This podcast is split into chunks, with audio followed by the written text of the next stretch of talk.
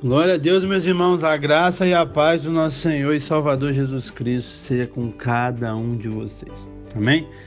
Glória a Deus. Vamos para a exposição do capítulo 1 do livro de 2 Corinto. Amém?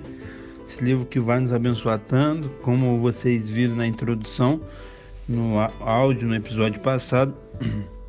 Cria expectativa que vai ser uma bênção. Glória a Deus. Vamos ler então o versículo 1. Está escrito assim: Paulo, apóstolo de Cristo, pela vontade de Deus, e o irmão Timóteo, a igreja de Deus que está em Corinto, em todos os santos da Acaia.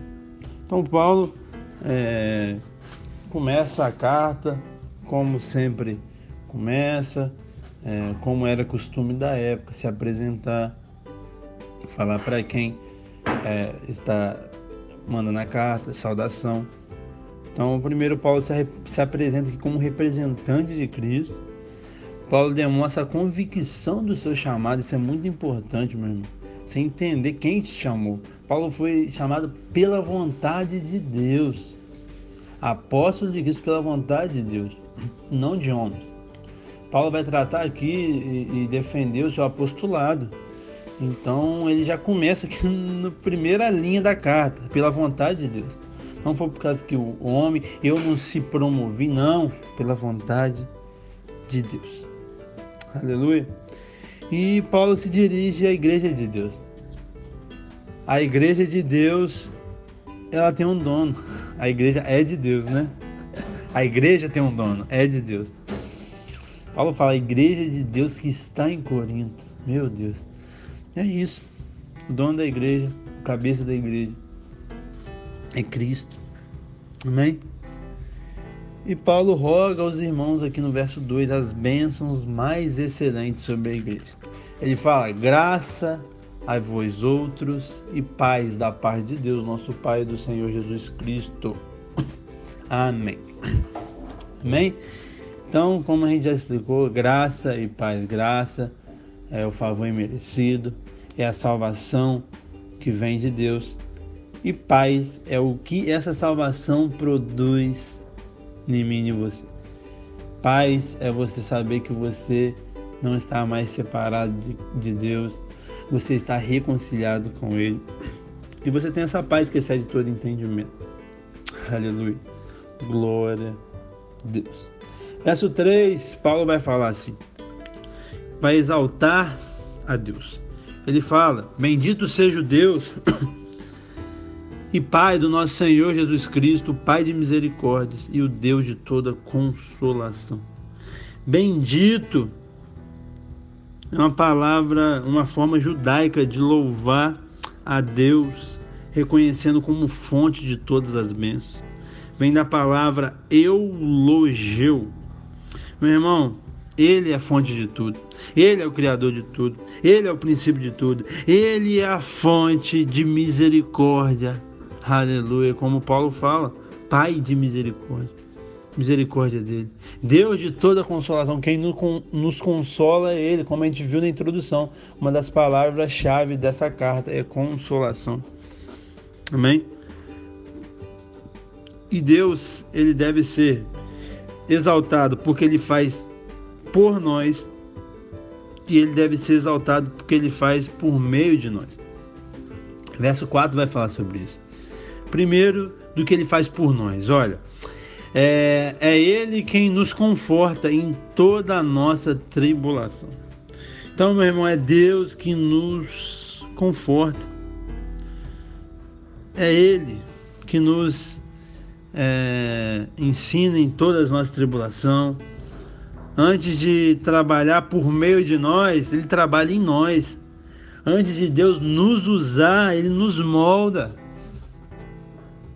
Amém? Tenha isso no seu coração. Saiba que, que você está sendo usado, ou vai ser usado, mas Deus quer trabalhar primeiro em você, no seu coração. Amém? E para depois você ajudar as pessoas, para Ele trabalhar por meio de você.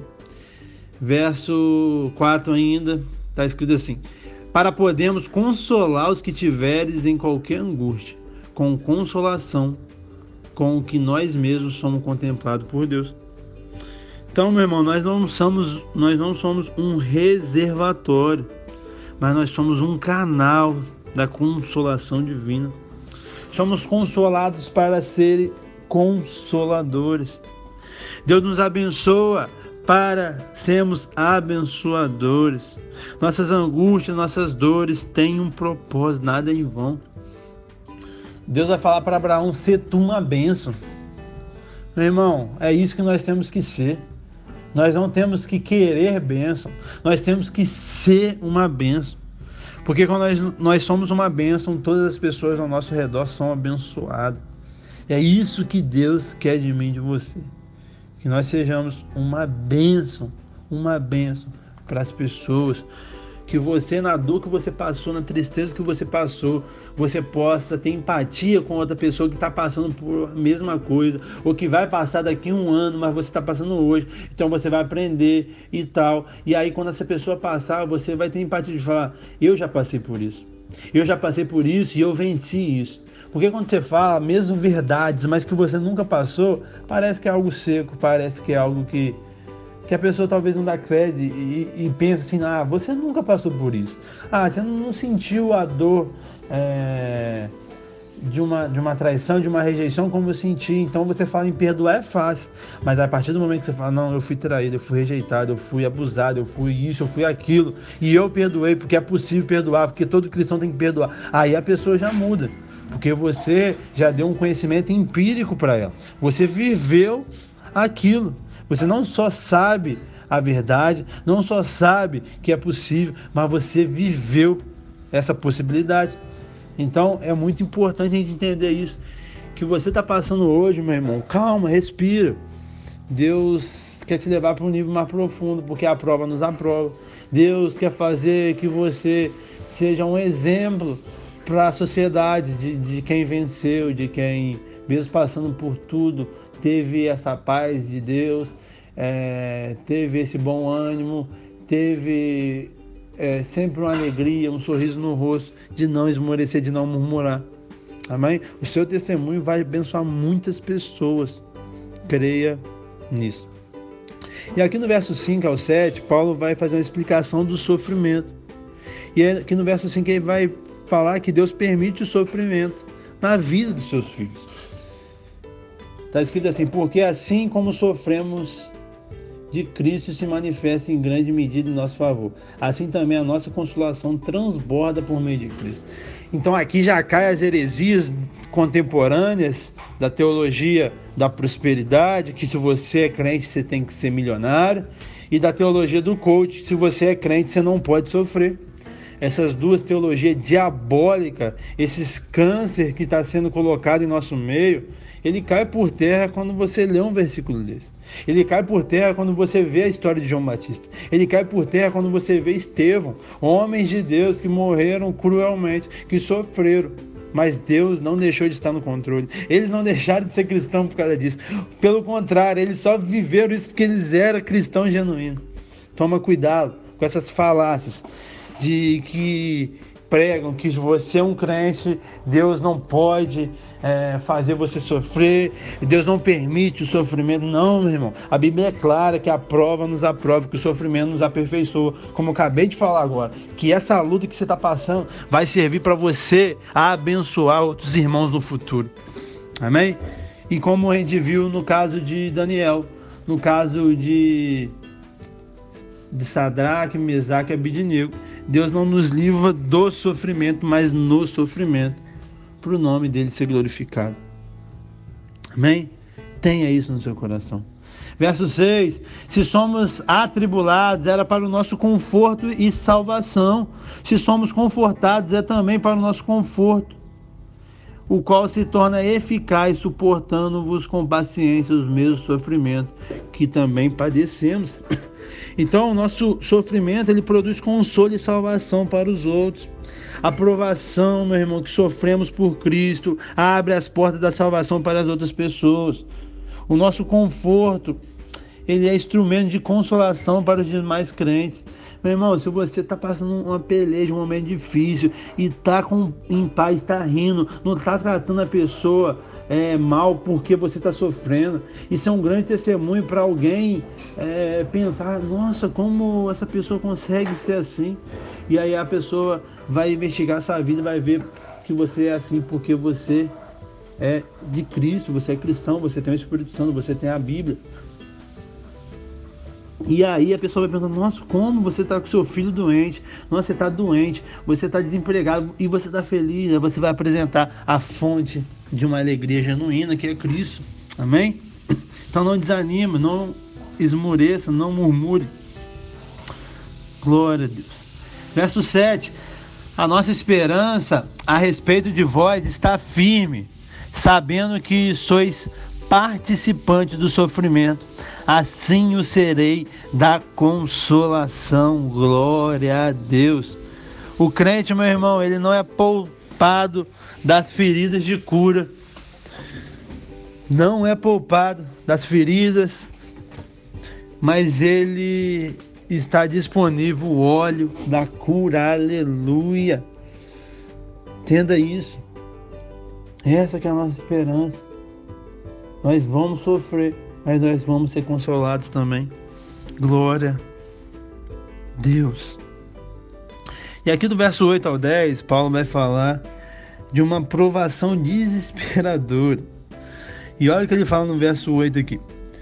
Porque não queremos, irmãos, que ignoreis a natureza da tribulação que nos sobreveio a Ásia, porquanto foi acima das nossas forças, a ponto de desesperarmos até a própria vida. Meu Deus. Meu irmão, os crentes mais consagrados, que mais são devotos, que mais se entregam, eles estão sujeitos às provas mais desafiadoras, mais desesperadoras. Paulo é claro aqui, pensou que ia morrer. E aí, mais uma vez, cai essas mentiras pregadas hoje em dia. Paulo, meu irmão, um dos maiores teólogos, se não for o maior, o que mais escreveu no Novo Testamento. E aí, você quer falar para mim que quando você vira crente você não tem problema? Meu irmão, é doce, mas é mentiroso essa palavra, essas pregações dessas pessoas. Cuidado, cuidado. Deus me deu essa ousadia, essa intrepidez de denunciar mesmo, porque isso é algo prejudicial. Como os falsos profetas na igreja de Corinto queriam prejudicar a igreja, na igreja da Galácia, que a gente vai ver depois de 2 Corinto. Cuidado com os falsos ensinos. Cuidado com o cristianismo fake. Verso 9.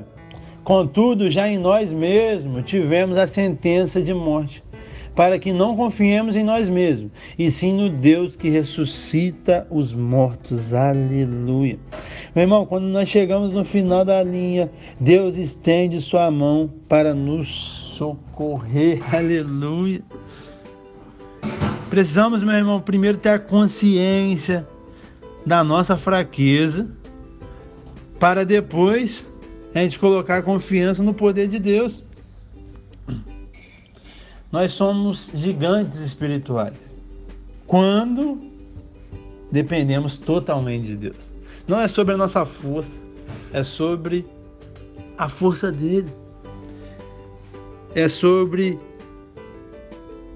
ele está no controle. Olha o que o verso 10 fala: O qual nos livrou e nos livrará de tão grande morte, em quem temos esperado e ainda continuará a nos livrar. Meu irmão, Deus agiu ontem, Deus continua agindo no desenho da história. Nada sai do controle dele. Meu irmão, entenda isso e guarda no seu coração. O crente é indestrutível até cumprir o propósito de Deus na terra. E aí, quando e como, não sei, é particular. Estevão era jovem, morreu apedrejado, mas os judeus venceram que mataram ele? Não. Está tudo no plano de Deus, está tudo debaixo do controle dele. O nome de, de, Deus foi glorificado através da morte de Estevão. João Batista morreu com 30 anos. Então, Herodes ganhou essa batalha de Deus? Não. Tudo estava no, no plano dele propósito de João Batista foi cumprido, que foi abrir o caminho. E Deus foi glorificado através da morte dele. Nada sai do controle de Deus. Entenda isso. Amém? E Paulo, no verso 11, vai falar sobre uma oração. Ele fala: ajudando-nos também com as vossas orações a vosso favor. para que por muitos sejam dados graça a nosso respeito, pelo benefício que nos foi concedido por meio de muitos. Então a oração da igreja, meu irmão, é essencialmente importante. A oração da igreja glorifica a Deus. Não pare de orar. Continue orando. Ore pela minha vida, ore pelo meu ministério, pela vida da Carol. Conto muito com a oração de cada um de vocês. Amém? Glória a Deus. E aí, Paulo vai tratar aqui como se defender das críticas a partir do verso 12 até o verso 11 do capítulo 2. É, como, como eu já falei para vocês, capítulos e versículos não são canônicos. Como assim canônicos? Quando fechou o cano, quando fechou a Bíblia, não entrava mais livro nenhum, nem tirava livro nenhum, era só livros, não era capítulos e versículos. E o capítulo e versículo ele foi colocado mais de um milênio depois para nos abençoar. Eu não estou falando que contra eles e que eles são errados, não. Eles nos ajudam muito a memorizar, é, a fazer o estudo que a gente está fazendo de capítulo por capítulo. É muito bom. Mas eles não são inspirados. Entendeu? Então, o que, que eu quero falar? Aqui no capítulo 1 e o capítulo 2, é, a gente, é, você vai ver quando a gente estiver caminhando para o final, que vai parar no meio de um assunto. E é o capítulo 2. E como a gente está estudando capítulo por capítulo, vamos parar hoje. E amanhã a gente vai voltar é, com o capítulo 2. Entendeu? E aí, é, como eu já falei, né, o capítulo foi colocado no ano de 1200 e o versículo no ano de 1570 ou 1580, não lembro. Mas são muito bênçãos na nossa vida, mas não são canônicos. Então, de vez em quando, tem um assunto continuando e aí bota o capítulo. Amém. Deus está no controle e tudo é para nossa edificação. Glória a Deus. Então, do capítulo, do versículo 12 ao 14, Paulo vai falar de uma consciência limpa.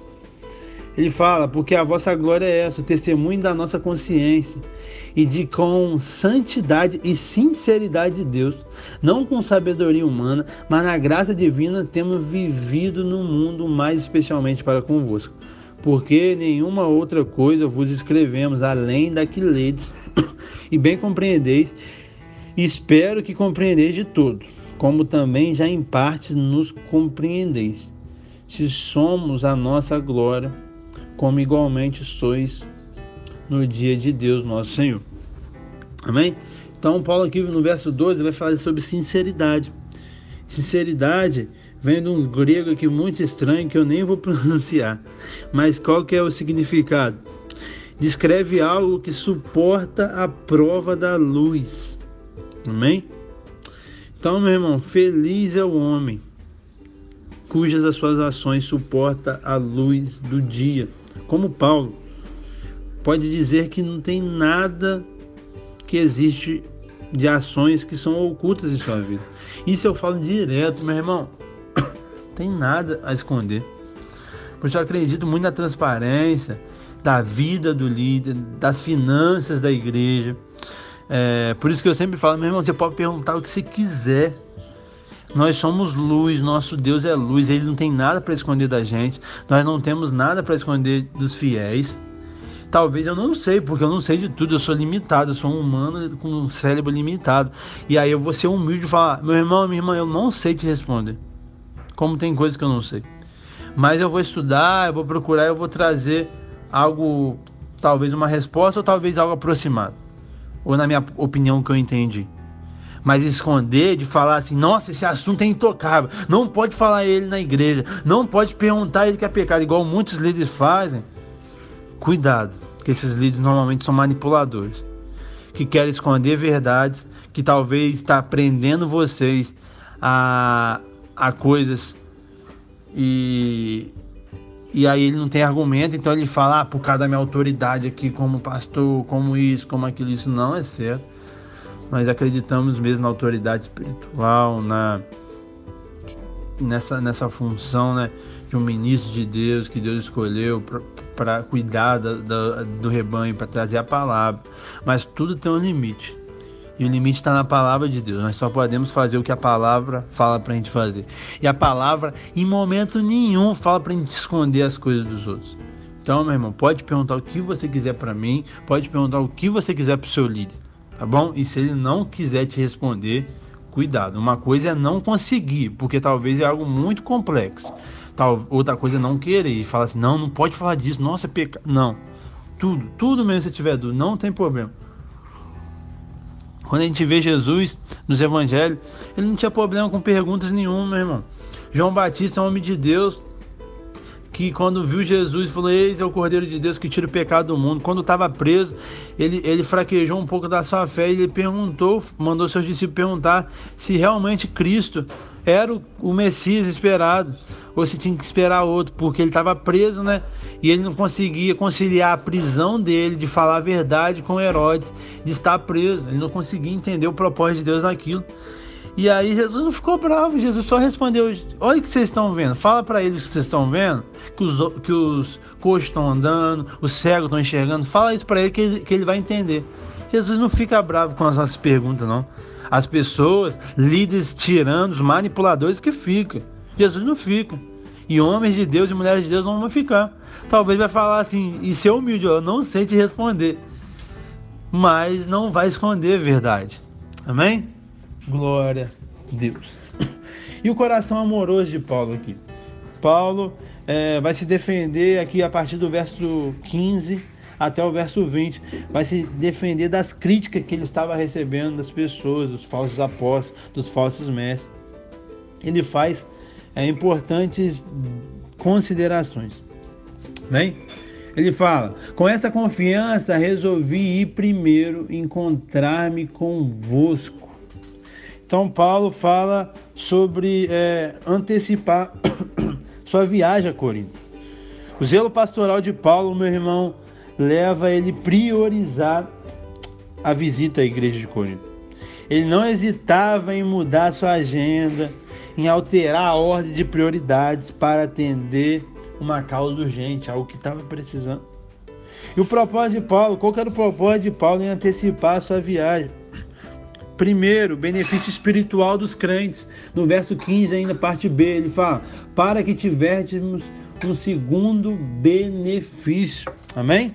Que segundo benefício é esse? O primeiro benefício é, foi que Paulo ganhou eles para o Senhor, glória a Deus, lá em Atos 18, capítulo 18, verso, verso 21, vai falar sobre isso.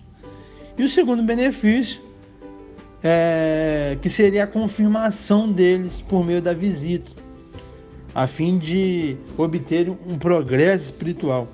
Paulo, meu irmão, ele era um pai espiritual para a igreja de Corinto. E o segundo benefício está no verso 16, vamos ler?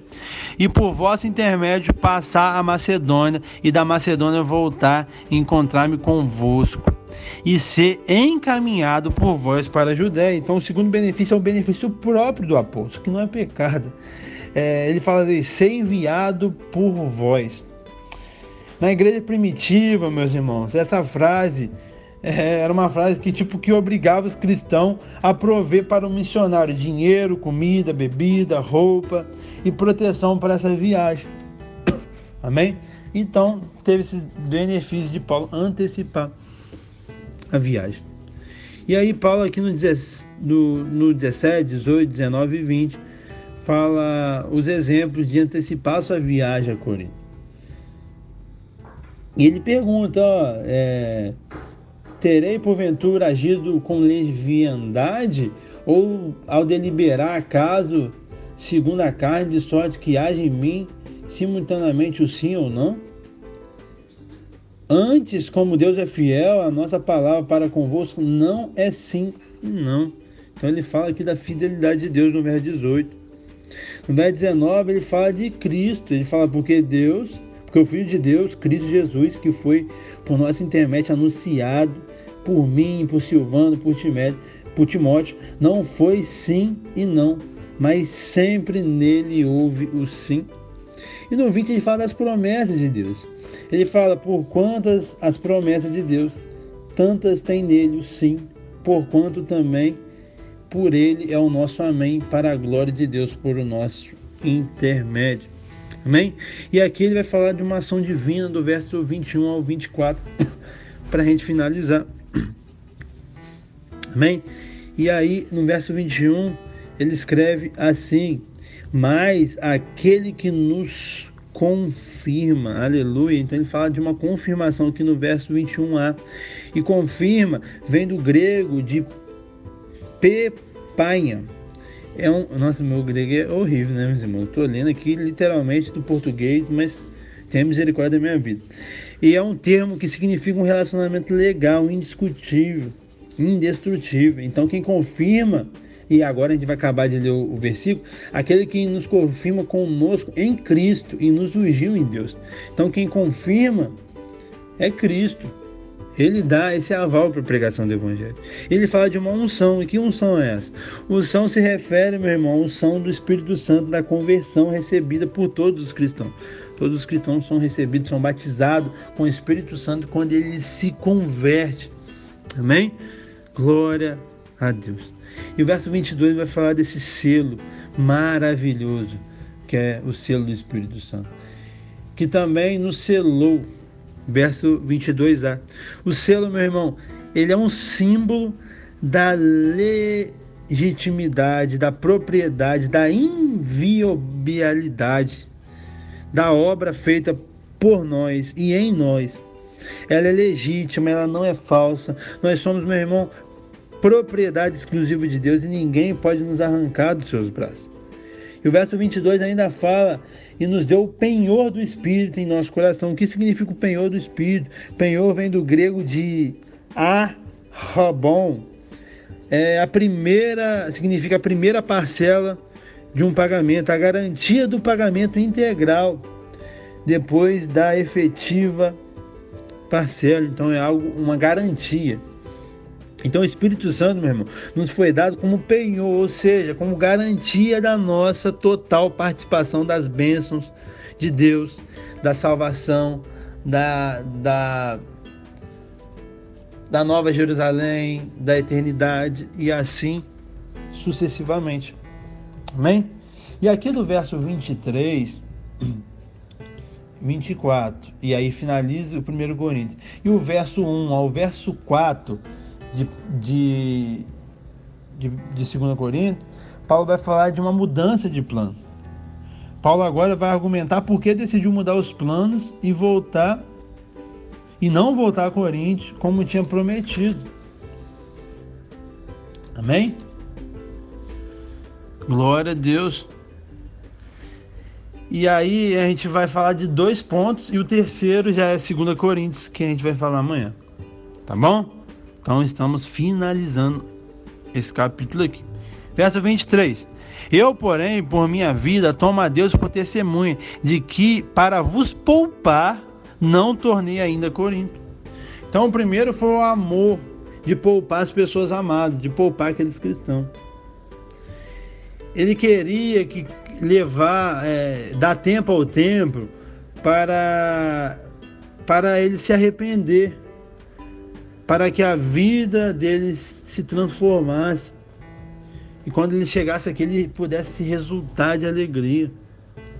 E ele fala no verso 24: Eu não, não que eu tenha domínio sobre a vossa fé, mas porque somos cooperadores da vossa alegria, portanto, pela fé já está firmado. Então, meu irmão, a gente entende que o amor ele não oprime as pessoas amadas. Ele não se sentia dono das ovelhas, mas cooperador dos santos. Meu Deus, que necessidade de, de muitos pastores entender isso. Que nós não somos donos de ovelha nenhuma, as ovelhas é de Cristo. Nós só somos cooperadores. Nós então não temos que fazer a nossa vontade sem a vontade de Deus. Nós é, vamos é, vivemos como que se fomos prestar conta por cada vida. Então nós amamos, nós cuidamos, nós se entregamos, nós se preparamos, e nós fazemos o possível e o impossível, sim, mas nós não somos donos, nós não somos dominadores, nós não temos que se dominar pela vida das pessoas. Amém? E agora no capítulo 2 a gente continua esse assunto ainda e muitos mais. Que Deus te abençoe, que esse primeiro capítulo de 2 Coríntios pode te abençoar e você cria expectativa para os outros capítulos. E é isso. É, compartilhe esse áudio, esse episódio para mais pessoas ser abençoada como você, eu creio. E eu espero, né? Essa é a minha oração. Em nome de Jesus você tenha sido abençoado, nutrido, fortalecido, confrontado pela palavra de Deus. Deus te abençoe. Tchau, tchau.